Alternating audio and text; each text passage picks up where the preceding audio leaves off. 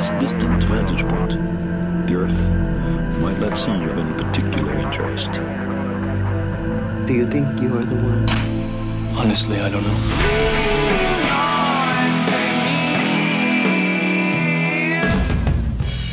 Hola, ¿cómo estás? Te doy la bienvenida a un nuevo episodio de Uno entre Mil, un podcast sobre el lado B del emprendimiento. Mi nombre es Matías Villanueva y antes de pasar a esta charla te invito a que te suscribas y actives las notificaciones para no perderte ninguno de nuestros capítulos y además apoyar a nuestro programa. Ahora sí, súmate a esta conversación y transformemos este podcast en una ronda de cervezas para tres.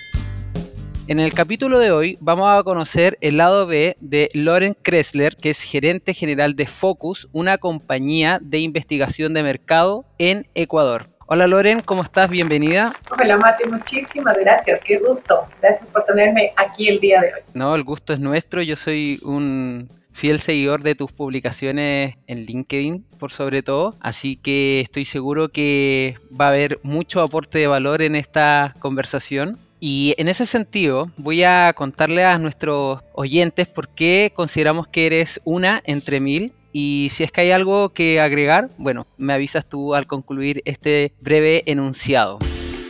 Loren es gringa, pero vive en Ecuador, en Quito. Es psicóloga y también es ingeniera civil de profesión con un máster en dirección administrativa de empresas es una voz influyente reconocida por LinkedIn o LinkedIn, algunos lo conocen así, como Top Voice del año 2020 en Latinoamérica. Además es una ponente reconocida en charlas TED. Ofrece conferencias nacionales e internacionales en temas relacionados a experiencias de usuario, a investigación de mercado, a la plataforma de LinkedIn y también a temas de resiliencia.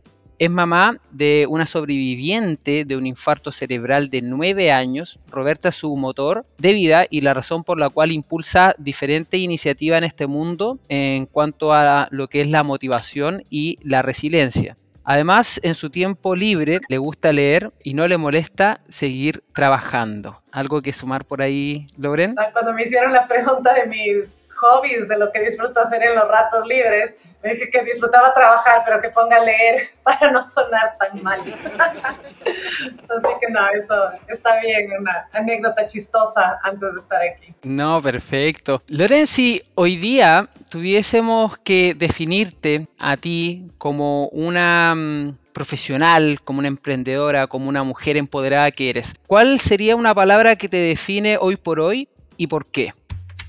Uy, me hicieron pensar. Eh, me gusta la palabra resiliente. Creo que la resiliencia tiene un sentido muy positivo versus lo que yo soy. Yo creo que soy solo terca, la verdad. Solo sigo a pesar de los golpes que me ha dado la vida y las felicidades y todo. Solo sigo caminando. Creo que la resiliencia se construye luego, no, no es inmediata. Entonces creo que soy terca por sobre todas las cosas.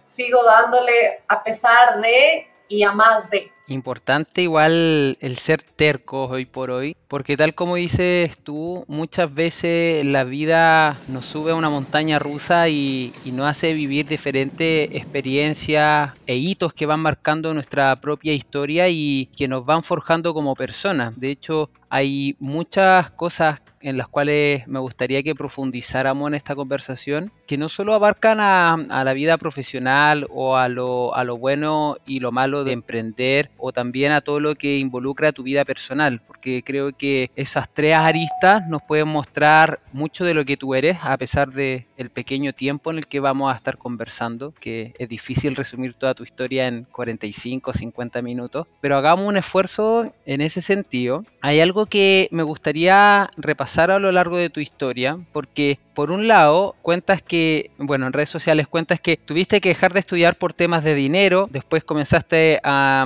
a dar saltos entre un trabajo y otro, desde trabajar en una óptica, estuviste como recepcionista en un local, mesera, bartender, hasta que en algún momento una amiga tuya, si mal no me equivoco, te propuso un trabajo porque tú eras rápida escribiendo en el computador.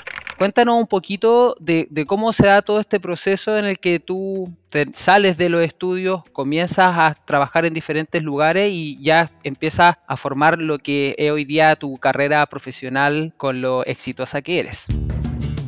Ay, me hiciste tener escalofríos. Fue extraño escuchar parte de, toda mi historia en, tus palabras. A ver, la verdad es que ha sido así como lo describes. Yo nací, solo para darle un poco de contexto, yo nací en una familia que tenía muchísimo dinero y lo perdió todo. Nuestro país en 1999 vivió un proceso de dolarización, antes teníamos otra moneda, y en el proceso de dolarización mi abuela perdió absolutamente todo el dinero que tenía. Y a través de los siguientes años, yo tenía ahí probablemente 11, 12 años, los siguientes años hasta que yo llegué a la universidad, vendieron su vida en partes. Los cuadros que tenía, las joyas que tenía, todo tuvo que ir vendiendo para poder pagar su vida y la vida de sus hijas, porque mi abuela mantenía a mi tía y a mi mamá y a nosotros, sus nietos. Entonces pasamos de una vida que era muy lujosa, con carros de marca, viajes, a no tener nada, absolutamente nada. Habernos sentado en la cocina con mi mamá viendo la cuenta de banco que antes te le entregaban impresa y habían 5 dólares en la cuenta de banco. No había comida en la refrigeradora, no teníamos cómo pagar el colegio, solo sentarnos a llorar sin saber qué significaba no tener dinero, porque para mí eso no era un concepto en ese momento, solo el sufrimiento de mi mamá era mi dolor. Los siguientes años, uno, obviamente ya después de los 11 a los 18 vas creando cierta conciencia mucho más sensible. Eh, mi mamá se puso a dar clases de cocina, comenzó a trabajar en donde bien podía. Yo me puse mis primeros pequeños emprendimientos, hacía bambalinas, vendía, me puse a hacer cuadernos cosidos, también vendía lo que bien se podía para, para aportar. Yo comencé a aportar a la casa más o menos a mis 12 años. Y también entendí muy joven que si es que no tienes dinero en el bolsillo, hay que hacer esfuerzos distintos para salir adelante. Entonces me aseguré de tener buenas notas en el colegio, de sacarme, como dicen aquí, el sucio estudiando y lograr una beca en la universidad. Cuando entré a estudiar, becada al 100%, una de las becas más, más fuertes que ofrecían aquí en el, en el país, sentí un alivio que no sabes. Fue una cosa de por fin mi futuro tiene luz, voy a poder estudiar. Y al año y medio de estar en la universidad, cerraron mi carrera y me tocó cambiarme de universidad. Y ya no tenía esa beca y me tocó pagar la universidad. Entonces no pude, tuve que salir y ponerme a trabajar. No tenía cómo pagar, creo que eran 800 dólares del semestre y no, no teníamos cómo hacerlo. Mi mamá no tenía dinero, yo no había ahorrado, había aportado al hogar ya no tenía la beca. La verdad es que fue un, un proceso bien, bien duro, pero la universidad después de un semestre, esta otra me llamó a ofrecerme una beca. Me dijeron, señorita, usted quiere estudiar, tiene que sacar mínimo tales notas, pero estamos dispuestos a subsidiar sus estudios. Ese segundo salté, me fui, renuncié, me fui a estudiar, era todo lo que yo quería hacer. y ahí ahí arrancamos. Pero genial también porque de algunos de los relatos que yo leí en tus publicaciones, no recuerdo si fue muy antigua, pero contabas la historia de tu mamá. Entonces me gustaría que nos centráramos en ese aspecto porque considero, de lo que puedo ver muy desde afuera de tu historia, es que mucho de lo que tú eres hoy también proviene de las enseñanzas que te dejó tu mamá, donde ella, a pesar de todo lo que estaban viviendo ustedes como familia, nunca le hizo mala cara al esfuerzo, les enseñó a ustedes, la familia, que si hacen las cosas con ganas, por más que la realidad sea dura, de cierta forma debemos disfrutar el proceso y le enseñó que muchas veces las cosas se ponen difíciles, pero la única mm, manera de salir adelante es seguir intentándolo. Entonces creo que, mucho de eso que tú en alguna publicación contaste es un fiel reflejo de cómo tú afrontas hoy día también las diferentes situaciones complejas que, que la vida te va entregando y que a veces las podemos ver como algo duro que la vida nos está castigando, pero también podemos ver cada situación como parte de un aprendizaje que tenemos que tener, una experiencia que tenemos que vivir y un legado que después podemos transmitir a los demás, que es creo que una de las cosas que tú haces a diario también. Ay, dices, es que es súper profundo y como dices, solo son 45 minutos. Tanta vida que se ha recorrido, son tantas historias que a veces veo para atrás y veo como ver películas paralelas. Han sido momentos extremos, Entonces, mi mamá ha sido mi mayor ejemplo en lo positivo, pero también ha sido mi mayor ejemplo en lo negativo, en las cosas de cómo debo hacer, el ñeque que le tienes que meter a las cosas del agarre, el hambre que tienes que tener día a día, pero también cómo puedes destruir la relación con las personas que amas por decisiones, por decisiones. Cuando yo era pequeña, yo digo, yo he tenido dos mamás. Mi mamá cuando yo era niña, que es este ser que se levantaba a la hora que sea, que trabajaba en lo que sea, que no tenía vergüenza de ir, pedir, hacer, que se sacó comida de donde no tengo idea con tal de ponerla sobre la mesa. Me acuerdo noches que cenábamos, mi hermana, mi mamá y yo, eh, alrededor de una mesa pequeñita, una lata de atún. Esa era nuestra cena. Y lo hacía parecer de una manera tan linda que celebrábamos la cena de atún. Era como, hoy tenemos atún, niñas, prepárense que vamos a comer atún. Y vamos a comer atún de la lata, no vamos a servir el plato. Entonces era magia. Para nosotros cenar la latita de atún era lo mejor que nos pasaba. Ese fue un, un proceso inmenso. Mi mamá también sufrió un choque en, en un vehículo, casi se muere, se abrió todo el, el cráneo, no la piel, del, se abrió el cráneo, perdió su memoria. Yo viví con una mamá que no me reconoció durante tres meses, que no sabíamos si iba a recuperar memoria o no y que también gracias a ese accidente tuvo acceso a muchas medicinas paliativas para el dolor. Y mi mamá tiene una personalidad adictiva. Entonces comenzó a desarrollar adicciones a estas medicinas, al alcohol por el dolor. Y ahí tuvimos como un, un quiebre importante. Y esa es mi segunda mamá.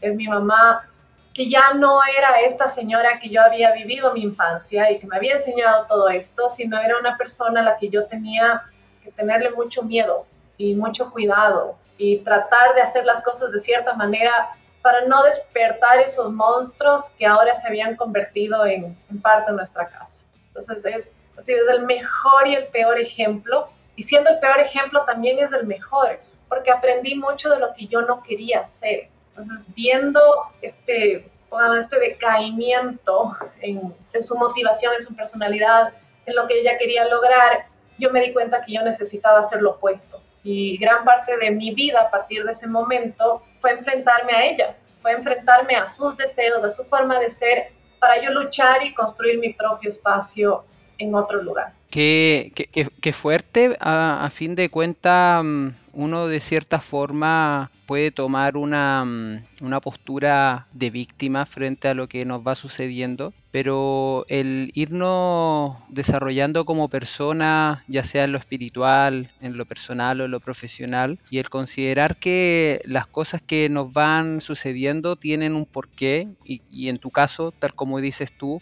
te enseñó todo lo que tú no querías hacer. Y al final hay personas que no logran algún aspecto en el transcurso de su vida manifestar este crecimiento interno de una toma de conciencia y también no podemos quizás culparlo, vienen temas de árboles genealógicos, constelaciones familiares, etcétera. Pero lo bueno es que tú haces esa toma de conciencia, tú logras definir qué es lo que quieres, qué es lo que no quieres, cómo quieres ser y cómo no quieres ser y eso va súper bien porque al final en tu propia realidad donde en algún momento lo material va y viene, dentro de tu historia que me gustaría que pasáramos también a, hablar un poquito de eso. En un momento donde ya vas consolidando tu carrera profesional y tienes muchas quizás reconocimientos y has obtenido logros y cosas de ese tipo, pero llega el momento en que tu hija también viene a ser una gran maestra en tu historia y en tu vida. Y ella en el momento en que sufre este accidente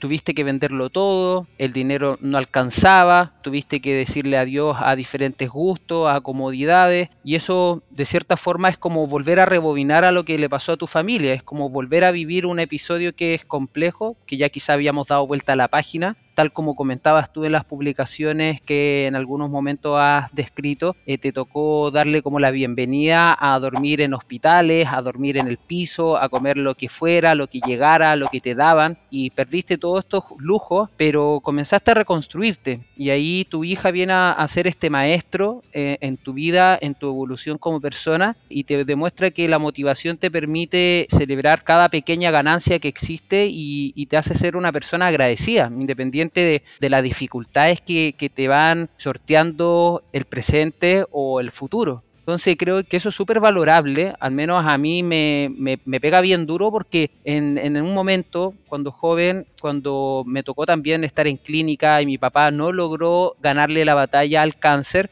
creo que en ese momento yo culpaba mucho a la vida y decía por qué le sucedió a él, no le sucedió a otro pero después me di cuenta que la vida fue un maestro y él también y su partida fue una experiencia que me ayudó a ser lo que soy hoy día. Entonces agradezco lo que va sucediendo y ya no tengo un odio frente a, a lo que la vida nos va entregando. Entonces me gustaría entender un poco cómo es que tú logras también ser agradecida y tener una, una parada frente a la vida que es súper positiva a pesar de las dificultades que, que te va entregando primero siento mucho escucharlo de tu papá. Qué dolor que es una, una pérdida, pero qué bueno que lo hayas procesado como lo has procesado. O sea, eso siempre nos, nos ayuda como seres humanos a, a seguir.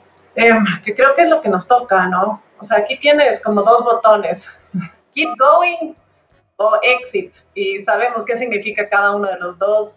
Y mi exit va a ser forzado, yo no me voy de aquí sin dar una pelea y sin estar el mayor tiempo posible en el juego. Pero sí, lo de mi guagua, guau, sí es en Chile es igualito, ¿cierto? Que allá les decían guagua a los guaguas. En otras regiones no, no me entienden. guaguas son niños, por si acaso tengas muchísima audiencia afuera. Mi hija, hace un año y dos meses, y día hacíamos la cuenta, señorita, la persona de mi vida, sufrió un infarto cerebral, nueve años. Es una de las cosas menos probables que existan. Generalmente un infarto cerebral te da en una edad muy adulta o en el otro grupo que es común que da un infarto cerebral es en neonatos o en el útero. Son como los dos grandes universos de personas que tienen accidentes cerebrovasculares. Los niños y personas jóvenes, jóvenes adultas, casi nunca nos da esto. Y a mi nana le dio de la nada, jugando en la casa. Eh, comenzó con me dijo, me duele la cabeza, se sentó en el piso y mi vida cambió. Así. Fue todo lo que tomó para virar las cosas. Como que se paró y te levantó la mesa y la tiró contra la pared y todo se rompió. Y ahí fue. Me acuerdo haber salido esa noche de la casa mi hija en brazos, carro con mi esposo, moviéndole al perro para poder sacar el carro, no sé cuánto abuelo habremos hecho, que los pobres vecinos me escribieron para ver si estábamos bien, a ver si no nos habían tratado de robar, fue lo primero que pensaron.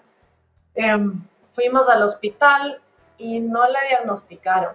Nos dijeron esto es una epilepsia, sin ningún síntoma de epilepsia, cosa que también nos pasa a veces, no caemos en las mejores manos de los médicos, como dices, es fácil meterte en este mundo de le voy a demandar, es un incompetente, es un incapaz. Y créeme, todas esas palabras las he pensado recurrentemente. Él me la dañó, él me la dejó, él no Puedes entrar en un proceso de odio, de depositar esas emociones negativas buscando un culpable.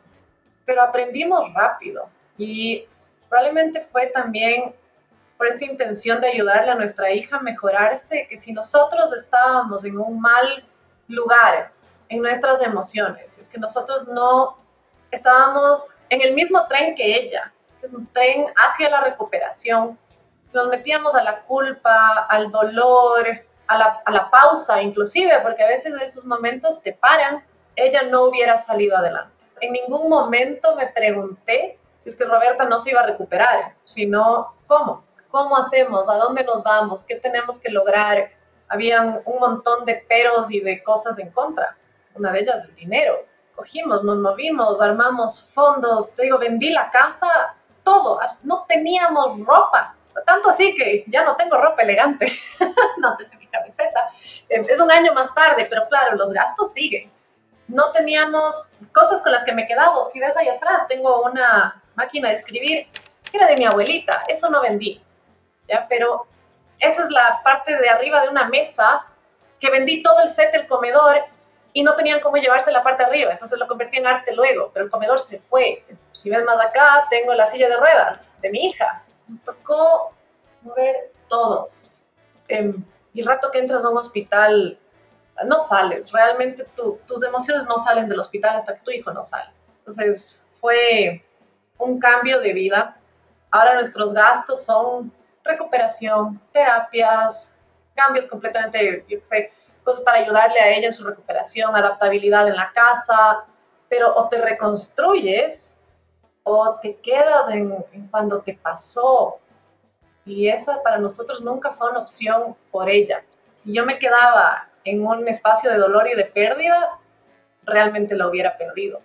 Y lo único que hemos hecho es, desde el día que le dio a ella el infarto, cada día es una ganancia. Es increíble.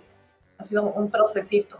Exacto, ¿no? Y al final, como te decía, terminan siendo estas situaciones nuestros maestros de, de vida y de evolución.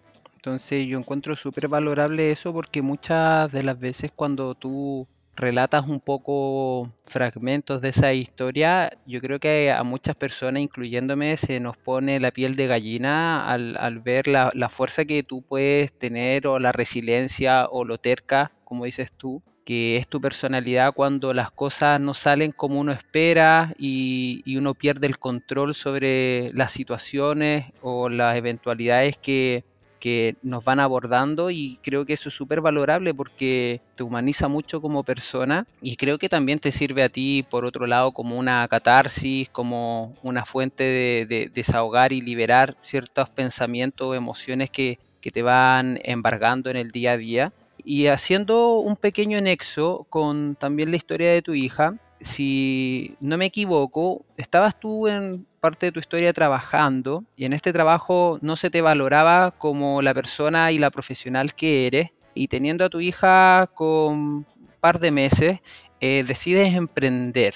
Pero en este proceso de emprender, el emprendimiento no funciona como se esperaba y quiebras cuáles son los aprendizajes frente a, ese fracaso, que, cómo te ayudaron a ti a ser una mejor profesional hoy día, haber vivido esa experiencia. ¿Cómo no te va a enseñar algo así? En efecto, yo tenía un rol en un trabajo, eh, era chistosísimo, ¿no? Yo también, yo más moda de joven. Recibía mi salario y yo en esa época no había banca web, entonces, para tener control de tus ingresos y tus egresos, tenías que ir al banco, imprimir la cartilla, eh, recibir el rol físico, irlo a firmar. Y yo no me preocupaba mucho por eso. Solo había que mes a mes no me alcanzaba la plata, con lo que yo suponía que tenía que estar ingresando a mi cuenta.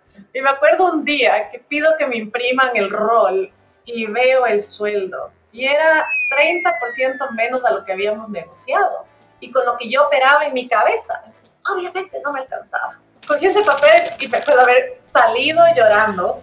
No sabía manejar muy bien. Agarré el carro y le llamé a mi esposo y lo puse en speakerphone. Y mientras manejaba y lloraba y me desesperaba por esta noticia y decía, oh Dios mío, con razón estamos endeudados y todo mal, casi me choco con un policía de la escolta presidencial el señor iba en su Harley Davidson con todo su uniforme y yo casi le voy dando, porque obviamente entre el moco y la lágrima no veía nada. Y el señor me para y me dice, señorita, no sabe, no es mi día, no puedes, perdóneme, no vuelvo a manejar nunca. Y el pobre señor terminó calmándome a mí.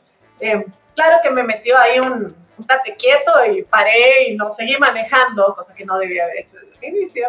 Pero me calmaba y me decía, no se preocupe, las cosas pasan por algo, no se preocupe, usted va a salir de adelante. Este señor escolta de la, de la presidencia.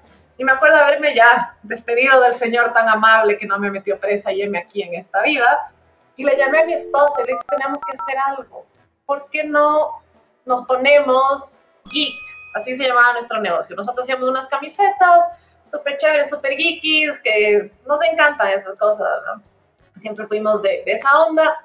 Le dije, ya, es hora, pongámonos. Voy a llamar al banco. Ya con la cara más seca fui al banco a pedir un préstamo. Ese mismo día. Ese fue como el momento de, hagámoslo, ya, es ahora, es ahora. no sabes, obviamente estaba endeudada, no tenía un buen crédito, no tenía el salario que pensé que tenía. y la chica me decía, ¿y para qué es el negocio? Y como venía, ¿no? Toda cruda de las emociones, le conté todo. Mira, no sabes, y casi me choco y me enteré hoy y no qué. Entonces le dije a mi esposa y vamos a emprender. Y me ayudaron en el banco, confiaron en mi sueño y me ayudaron en el banco. Y me dijeron, bueno, a ver, ta, ta, ta, necesitamos estos papeles, vas a tener un crédito de tanto, tramítalo, vamos a meterte en comité, ojalá salga el crédito. Salió el crédito.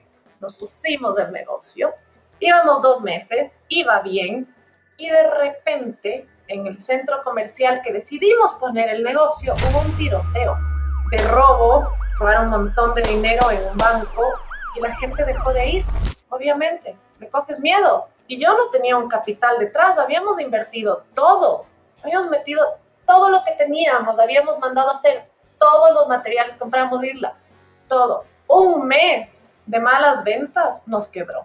Así de sencillo, no fue más. Para el mes 4 estábamos agarrando deudas en todas las tarjetas de crédito ya no teníamos cómo pagar el espacio de isla en el centro comercial.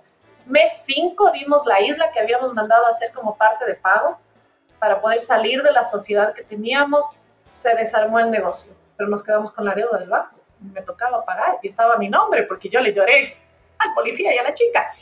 Y nada, nos tocó vivir con esa deuda y ver cómo enfrentarla. Y entre lo poco que teníamos, priorizar la deuda por sobre otras cosas. Mi hija tenía nueve meses, ella tomaba fórmula, la sacamos a leche de vaca bajada con agua, la bajamos a suero de leche bajada con agua. Fue todo un, proceso que tuvimos que venir, vivir. No comíamos, no comíamos nada, excepto unos nuggets, que aquí le venden unos nuggets de línea diaria, que le llaman.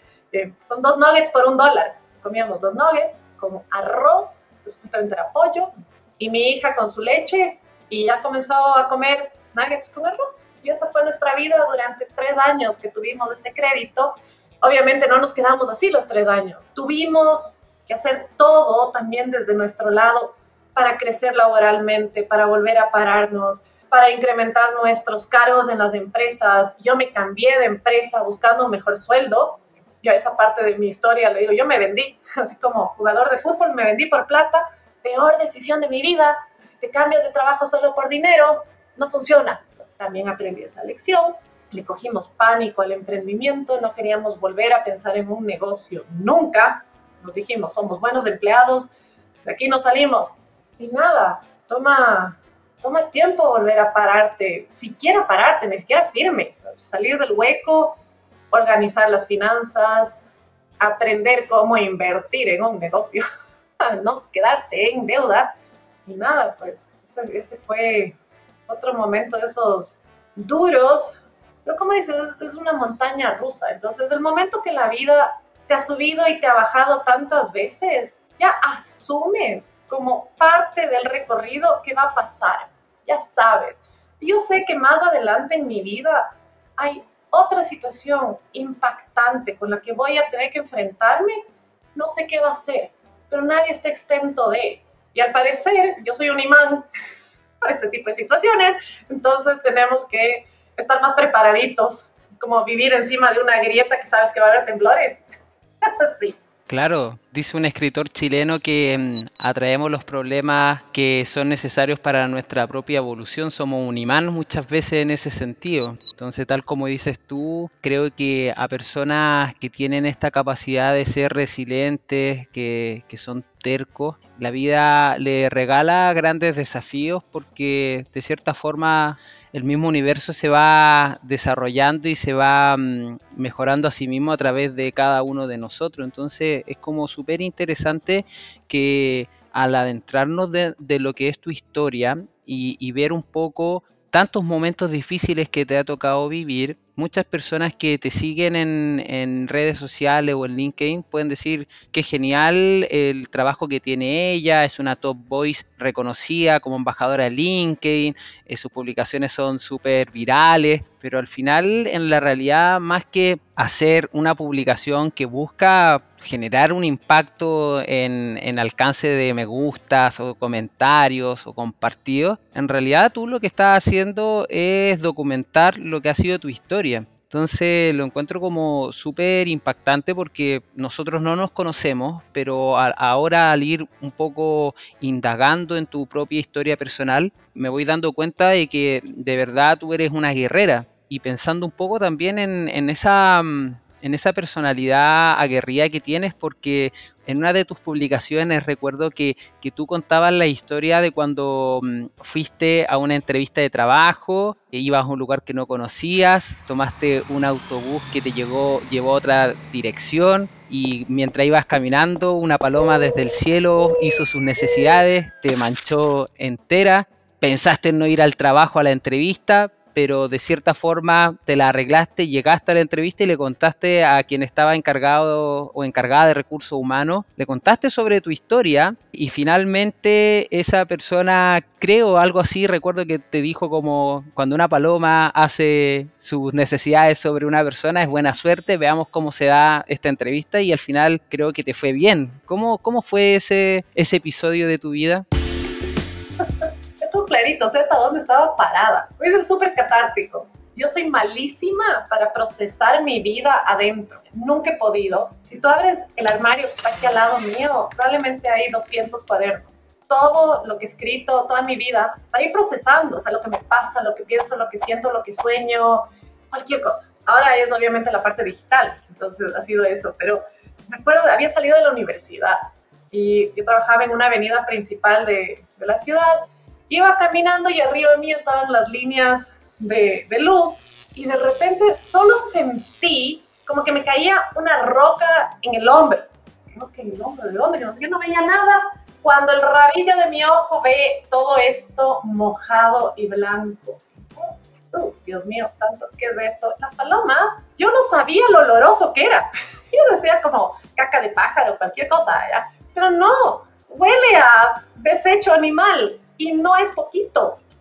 capaz que si es que se dispersa se ve piti piti, pero como me cayó todo, Dios santo. Me encontré a una peluquería. La pobre chica me trataba de ayudar, de limpiar con el, el papelito que ella tenía. No había manera. Estaba adentro de mi maleta, que era una maleta, se metió adentro. Estaba en toda la chomba que tenía. Yo estaba como una camiseta muy escotada para no estar con la chompita. Entonces, pues llegaba completamente fuera del lugar o mantenía mi chompa. No, fue todo un drama. Llegué y obviamente apestaba, en el sentido literal de la palabra, eh, y se olía bastante. Digo, eso fue un aprendizaje inmenso de ese momento en mi vida. El olor de la caca paloma es intenso. Eh, perdón si no puedo decir esa palabra, es la única que se me viene. Hay una canción que me encanta. ¿Qué hay en tu ventana? Caca de paloma ahí. Pero nada, llegué y le tuve que decir a la chica, le dije, no tengo ninguna explicación, estoy aquí porque me interesa el trabajo, pero heme aquí, o sea, si es que te molesta mucho, lo entiendo, no, siéntate, eso es buena suerte, abrió la ventana, seguimos la entrevista, pero esa historia tiene una parte, como dices tú, el lado B de esa historia, es algo que a mí me llena más. La parte de la paloma es chistosa y sí, está bien seguir a pesar de las, condiciones negativas que te pueden poner la vida. Puede ser un infarto cerebral, o puede ser la paloma mal parqueada. Pero esa historia tiene, esa amiga, ¿te acuerdas que hablamos al comienzo que me llamó para un trabajo? Y es exactamente lo que hago el día de hoy. Esa amiga estaba aplicando también para ese trabajo y yo no sabía. ¿Cómo me enteré? Porque saliendo de la entrevista la veo digo, oye, ¿qué haces aquí? Me dice, nada, vengo a tal proceso. Y era, se convirtió en mi mejor amiga de la vida. En ese momento éramos amigas. Se convirtió en mi mejor amiga de la vida con el paso de los, de los años, pero en el interín pasó algo importantísimo. Ella aplicaba para este trabajo y se enteró que estaba embarazada. Su sueño de vida era trabajar en este lugar. Era la cosa que ella más quería. Estaba ya cansada de donde trabajaba antes, y me acuerdo haberle llamado a la reclutadora y haberle dicho, oye, no voy a seguir con el proceso. No voy a seguir con el proceso porque yo no quiero robarle una oportunidad. Y es más, a la persona que deberías contratar es a ella. Y en efecto, ella consiguió ese trabajo, está ahí hasta el día de hoy. es una de las personas más capaces que yo conozco. Yo no creo que yo le hubiese quitado la oportunidad, ella se lo hubiese ganado limpiamente porque era la persona para el cargo, pero esa paloma, ese momento, esa historia tienen ese fin. Ella hoy es una persona increíble, ha logrado cosas que han cambiado nuestro mercado desde la posición que tiene y me hace como lindo sentir que en su momento mi yo de esa época quiso tanto a otro ser humano que era como y sabía tanto con tanta claridad dónde ella tenía que estar. Eso solo tienes que hacerte a un lado y que la vida siga. Ese, fue un, un, aprendizaje hermoso de esa historia, la verdad. Adoro los finales felices. Sí, tremendo. O sea, creo que de verdad tiene un lado B y de cierta forma, si no hubiese decidido tú en ese momento ir a la, a la entrevista por todo lo que había sucedido, tampoco te hubieses encontrado con tu amiga al salir de la entrevista y tampoco te hubieses puesto a ti a prueba. O sea, muchas personas en la posición en la que tú estás, quizás hubieran sentido que tenían un punto a favor porque había sucedido todo eso, fuiste a una entrevista, quizás quien te entrevistó a nivel de reclutamiento podría haber dicho, esta persona es aguerrida, es terca, vino contra todo pronóstico y aquí estuvo conmigo, me parece que es una buena profesional y quizás hubieses quedado, quizás no, eso no lo sabemos, pero creo que de cierta forma tu carácter a lo largo de diferentes experiencias se va también después evidenciando al momento en que a ti te ha tocado estar en procesos de reclutamiento y tú entrevistando a personas. Me gusta citar historias tuyas porque las fui recordando y las son cosas que me han marcado de lo que he leído de ti. Y hay una de esas historias en la que tú comentabas que en un proceso de reclutamiento te tocó entrevistar a, un joven que a lo largo de dos años había tenido cuatro experiencias laborales y cuando llega a manos tuyas este currículum, tú revisas y dice como inestable. Pero cuando conversas con este joven, él te comenta que su padre en, en, algún momento le dijo como que no se conformara con poco, que buscara oportunidades, que siguiera su intuición, entre otras cosas. Y cuando terminas de conversar con esta persona, terminas contratándolo en la empresa. Entonces, de cierta forma, ¿qué te hizo a ti tomar esa decisión y decir, bueno, esta persona fue transparente, fue sincera y en verdad puede ser un buen elemento en esta empresa donde estoy ahora? esta fue la primera contratación directa que yo hice. Yo no trabajo en recursos humanos, yo generalmente he manejado áreas. Los recursos humanos se encarga de buscar la persona eh, que necesita mi área, me pasan los currículums, yo evalúo, en teoría, quiénes son las personas que más se adaptan a la necesidad, entrevista y seleccionamos. Ese es un poquito mi, mi rol en el proceso de, de, selección y en efecto este currículum llegó con la palabra inestabilidad, así pero marcado porque, recursos humanos se fijan en esas cosas. Entonces manda con notitas y te dice, mira, aquí estudió esto, no tiene experiencia, pero tiene esto, va, va, va. Y me senté con él y nos pusimos a conversar y me contaba. Y le digo, oye, mira, mira lo que te pusieron en recursos humanos. Y me dio, tal vez fuera de lo que debería haber hecho, pero muchas de las cosas que generalmente me suceden son así. Le dije, mira, cuéntame tú, porque aquí tengo esta palabrota que no me gusta hacerle caso, cuéntame y literalmente nos pusimos a conversar y entre lo que él decía yo escuchaba entre líneas, no, no, no le escuchas decir directo, pero escuchaba esta motivación que tenía, estas ganas de hacerlo. Él tenía las habilidades, por eso estaba interna, por eso estaba ahí. Yo sabía que si abría un Excel iba a poder hacer los cálculos, esa no era mi duda. Mi duda era si es que esa persona iba a aportar al equipo, si es que teníamos cómo ofrecerle un crecimiento, si es que se iba a adaptar a nuestra forma de hacer las cosas generalmente eso es un poquito lo que pesa cuando ya llegas a esas instancias en las, en las entrevistas. Y lo único que pensaba mientras lo escuchaba, y mi cabeza decía, este es, este es, este es, este es. Podría haber sido intuición, empatía, qué sé yo, que cualquier cosa que había detrás, pero realmente su discurso de vida, lo que él decía con el poder que lo decía, es lo que requieres de una persona si piensas en un equipo de trabajo, ¿qué quieres que sea? Sea una persona motivada, que le gusta lo que hace, que aprende de sus procesos, que no se conforma, que busca nuevas formas de hacer las cosas. Y todo eso me decía sin tener que preguntarle, bueno, y dime, ¿cuáles son tus mayores fortalezas y debilidades? ¿No? A través de este discurso. Fue súper, súper lindo, trabajamos años juntos. Luego yo me cambié de empresa y él se convirtió en uno de mis freelancers Y hasta día de hoy, si es que en algún momento se le ocurriría decirme, oye, ¿hay algún proyecto? Le voy a decir, sí, definitivamente, claro que sí. Perfecto. ¿Y a ti qué te ha tocado mm, vivir la experiencia de trabajar en distintos lugares? Eh, donde en algunos casos has tenido jefes que no han sido los más oportunos. En otros lugares donde has colaborado con líderes que te han ayudado a brillar. ¿Qué podríamos darle de consejo a quien nos está escuchando y que está en un trabajo que ya siente que es el lugar incorrecto, que ya sabe que en este lugar no va a poder brillar en todo su esplendor? ¿Alguna recomendación para tomar esa decisión? Porque muchas veces priorizamos la estabilidad, el dinero, la familia y nos postergamos a nosotros. ¿Cuál crees tú que es una buena recomendación para tomar esa decisión y, lanzarnos a la incertidumbre? Me dices a mí yo que manejo datos para evitar la incertidumbre.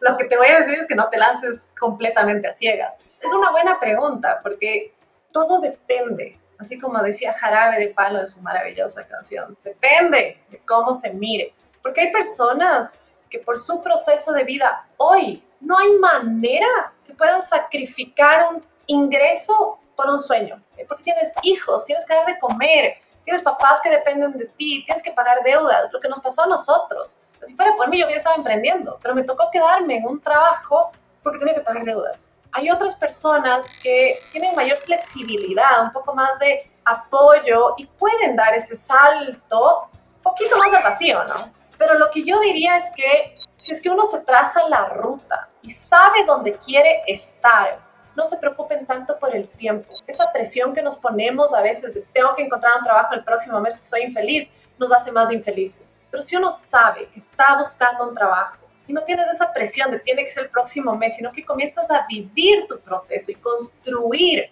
ese futuro, eh, va a ser mucho mejor que si lo haces solo porque ya estás harto. Realmente date el tiempo de recorrer ese camino de cambio en los tiempos que para ti no te pongan en riesgo, ni a ti ni a tus seres queridos, porque hay trabajos, hay oportunidades, están ahí y no hay una sola. Esa frase del tren pasa una sola vez, ¿dónde? ¿Dónde pasa el tren una sola vez? Cuéntame, ¿en qué estación solo ha ido una vez el tren? No sé, el tren pasa y vuelve a pasar. Y tal vez no es esta la oportunidad perfecta, sino la otra. No se asusten, no se dejen vender esa idea del pobre trencito. Pasa y hay muchos trenes. Y capaz del que pasó era una buena oportunidad, pero se abrirán otras puertas. Entonces, para mí es eso, es recorrer la vida sin esa presión, pero con claridad de dónde quieres estar. Trazas las metas y las vas construyendo sin castigarte por no lograrlo. Lo vas a lograr, tienes que tener paciencia y constancia. Wow, esa respuesta sí que me quedó grabada para siempre, yo creo. Sobre todo con el ejemplo de los trenes. O sea, de verdad que no es solo una oportunidad la que hay en la vida, hay varias oportunidades y hay que saber entenderlo y asumirlo como tal. O sea, no nos tenemos que limitar a que si algo no funcionó en alguna oportunidad se nos pasó el tren. Bueno, esperemos el próximo tren nomás. Y ahora otra pregunta relacionada a eso, Loren. Cuando estamos en un trabajo, por ejemplo, dentro de tu experiencia, y llega el ascenso, y hay personas que logran el ascenso, se motivan, quizá hay una retribución económica, pero estamos en ese trabajo y llega san estrés o san ansiedad o san ataques de pánico o cosas de ese estilo. Y al final el trabajo donde estamos nos gusta, la cultura de la organización nos gusta, nuestros compañeros nos agradan, entre otras cosas. Recuerdo que hace tiempo tú habías hablado sobre este tema, de el analista que pasó a director y que después quería volver a ser analista por salud mental, por tranquilidad y porque podía desempeñarse bien. ¿Qué consejo le darías tú a quien nos está escuchando si se encuentra en esa situación donde quizás se abrió esa oportunidad de ascender, pero que cuando se encuentran con las nuevas responsabilidades quieren dar un paso atrás? ¿Cómo se lo plantean a su jefatura? ¿Cómo se lo plantean a su compañero? ¿Y cómo pueden tratar de negociar eso? va a depender mucho de la estructura organizacional, porque si trabajas en una multinacional y solo te llega un papelito y te dice, hey, acabas de subir de senior A a senior Z, no hay, mucho. Puedes ir a recursos humanos, pero recursos humanos es un departamento, no es una persona, no hay una relación. Si estás ahí, va a ser un poco más complicado, pero la conclusión sería la misma. Hay que ser frontales, hay que ser honestos, con uno mismo primero. Es muy salmón esa idea, es ir contracorriente, porque el mundo, el marketing de la vida, nos ha dicho que tenemos que estar en constante crecimiento o hemos fracasado. Eso es lo que nos han dicho. Si no asciendes, eres un fracaso. Si no ganas más en el tiempo, eres un fracaso. Si no sigues estudiando, si no sigues mejorando, si no sigues haciendo cada vez más, eres un fracaso. Pero ese discurso para mí está mal. Es inherente al ser humano a veces no crecer. Hay cosas en las que yo nunca más volví a crecer y no soy un fracaso. Pregúntame si puedo hacer, no sé, límites al infinito en cálculo. No, ya no puedo y no soy un fracaso. Em, y el otro, este es el otro discurso que hay, otro este marketing de la vida que nos han clavado en la cabeza, es que tienes que encontrar tu pasión y vivir de ella. No necesariamente. Tú puedes tener algo que te apasiona y que no te da de comer, solo que hay mucha presión en el mundo del deber ser a nivel laboral. Para mí lo primero en estos procesos es ser transparentes con nosotros, poder llegar a un momento en el que nosotros decimos, con esto soy feliz y con esto no. En mi mismo hogar ocurre. Yo, por eso decía al, comienzo lo del hobby, es trabajar, juju, jaja, es real. Es chistoso, pero mi hija, mi esposo están por ahí dando vueltas y mi nana pregunta, ¿y mi mamá? Y mi esposo dice, ya se debe haber sentado en la compu, de ley está trabajando. Viene, aparece y yo estoy feliz de la vida, ¿ya? Haciendo algo y yo estoy con la sonrisa de oreja a oreja calculando datos. Pero mi esposo, por ejemplo, él trabaja porque tiene que trabajar. No es su pasión innata, o sea, el rato que puede levantarse se va y hace lo que le apasiona, otras cosas. Entonces, ah, creo que es mucho de cuestionarnos, de realmente hacer un proceso de reconocer ¿Cuáles de todos estos discursos que nos llegan en la vida aplican a nosotros y cuáles no? Es difícil, es muy, una actitud muy salmón porque tienes que estar todo el rato cuestionando, todo el rato yendo en contra, todo el rato como enfrentando las ideas, pero trabajarte a ti mismo y ser honesto contigo para luego poder tomar esas decisiones es el paso uno. pónganse, a veces digo, el espejo al frente así no sea un espejo, sino un razonamiento de uno con uno mismo.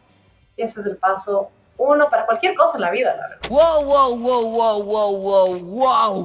Perfecto, admiro mucho tu, tu forma de pensar y, y, de plantear las cosas. De hecho, se me hizo súper corto el tiempo de esta conversación. Yo creo que próximamente te vamos a invitar a un segundo episodio porque me quedé en mi agenda con muchas cosas que, que preguntarte. Pero para quienes nos están escuchando, Loren, y quieren conocer de, de ti, quieren seguir tu trabajo, ¿en qué lugar pueden encontrarte? LinkedIn. en donde estoy. La verdad, em, si me mandan un mensaje, un mail, se me va a perder entre todo el trabajo. En LinkedIn estoy súper fácil. Si es que no tienen cómo mandarme un mensaje, que a veces pasa, escriben sobre un post o me mandan una solicitud con un mensajito entramos en contacto. Yo no tengo ningún reparo, siempre estoy atenta, eh, porque por ahí surgen este tipo de conexiones, no de contactos ni de conexiones, entonces creo que por ahí estoy. Muy, muy fácil. Es difícil de escribir, difícil de encontrarme, pero si es que llegas, estoy ahí. Sí, y en el, en el nombre de este episodio va a estar tu nombre, así que van a poder ahí conectar con Loren y seguir su trabajo soy un, fiel reflejo de que si le escriben responde. Yo sin mucha expectativa le escribí y me respondió en poco tiempo. Aquí estamos conversando, no nos conocíamos y de cierta forma estoy seguro que a quienes estén escuchando este episodio van a, encontrar información y relatos súper importantes para su vida personal y profesional. Entonces, ahora que nos toca decir adiós, quiero agradecer a, a Delphi Seoane y a Salva Luca, que están en la producción de este podcast, a Cristian Asiar, que está en la edición, y a cada una de las personas que ha llegado hasta este momento en Uno entre Mil, un podcast donde hablamos sobre el lado B de las personas, el lado B del emprendimiento y el lado B de profesionales. Así que nos vemos en un próximo episodio y aquí te damos las gracias Loren por tremenda participación en este capítulo. Muchas gracias.